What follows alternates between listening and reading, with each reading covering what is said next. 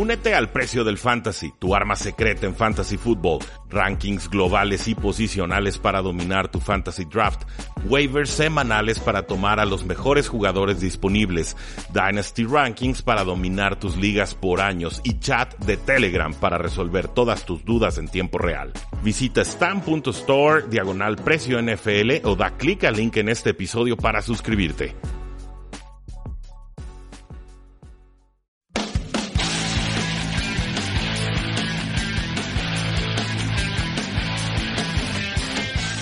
Saludos a todos, bienvenidos a un programa más de Tres y Fuera, donde la NFL no termina y nosotros eh, tampoco. Mi nombre es Rudy Jacinto y el día de hoy vamos a platicar sobre todas las lesiones que se dieron en la semana 7 y que tendrán repercusiones en la semana 8. Antes de eso, no olviden seguirnos en facebook.com diagonal 3 y Fuera, en Twitter como arroba paradoja NFL en tresyfuera.com y claro, los invitamos a seguirnos en Tres y Fuera NFL, nuestro podcast con contenido todos los días de la semana en Tuning, en Stitcher, en eBooks, en Spotify, en donde ustedes quieran, ahí nos encuentran. Sin mayor preámbulo, bueno, vamos hablando sobre las lesiones. Sonny Mitchell, corredor de los Patriotas de Nueva Inglaterra, lesión de rodilla, salió temprano en el juego contra los Osos de Chicago.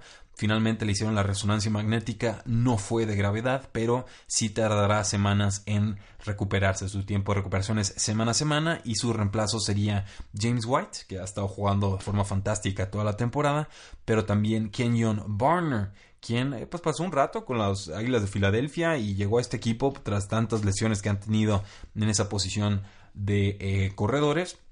Eh, notar también que no está en el equipo en estos momentos, pero Mike Leslie fue cortado por los Santos de Nueva Orleans, es agente libre y tiene algo de experiencia con los Patriotas de Nueva Inglaterra. es posible que busquen firmarlo en esta semana, pero por lo pronto serían James White y Kenyon Barner los suplentes. LeSean McCoy, el corredor de los Buffalo Bills, sufrió una conmoción y está día a día. Su suplente sería Chris Ivory eh, por la vía terrestre en primeras y segundas oportunidades y Marcus Murphy en, eh, por la vía aérea, creo yo, terceros downs. Pero esto pues, significa que podemos utilizar a Marcus Murphy en ligas PPR si estamos suficientemente desesperados. Chris Ivory sí ha sido productivo en, semanas recientes cuando ha tenido oportunidad gracias a una lesión de eh, McCoy.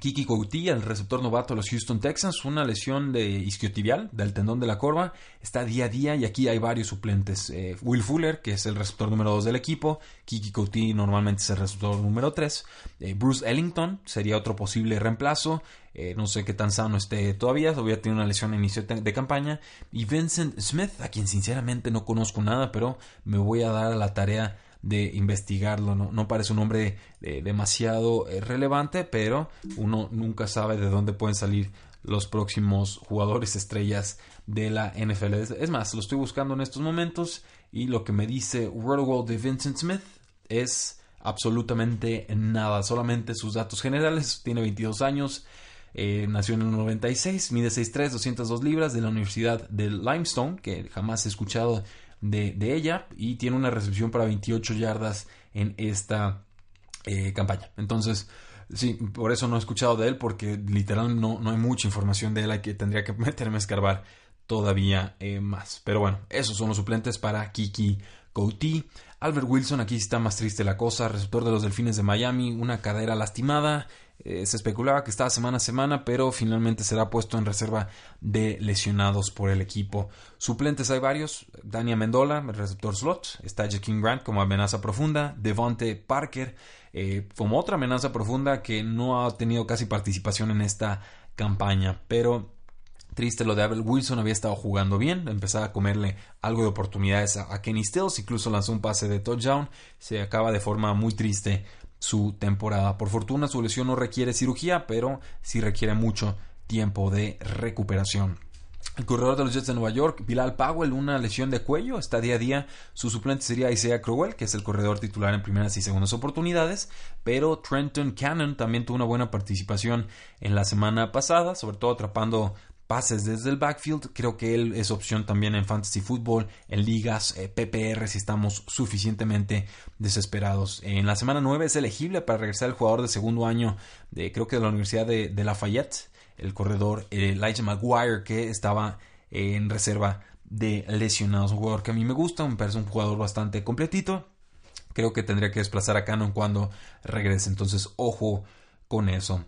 Parece que Joey Bosa está eh, listo para regresar en algunas semanas de su lesión de pie. Esto según información del padre Joey Bosa, un ex defensive end que se llama John eh, Bosa. Parece que están buscando que regrese en la semana 9 después de la semana de descanso y parece que no ha tenido contratiempos. Entonces le ha mejorado mucho la defensa de los Chargers. Cuidado porque con Joey Bosa al frente pueden hacer cosas muy importantes. Eh, con Deshaun Watson, pues nomás destacar que está lastimado de las costillas, tiene lesión de costillas y un pulmón, un pulmón parcialmente colapsado. Entonces, eh, nada más cuídenme al, muchacho porque creo que los pulmones son importantes para correr. Pero bueno, Ryan Tannehill de, una lesión de hombro ha estado descartado ya para la semana 8. Brock Osweiler será titular por tercera semana consecutiva.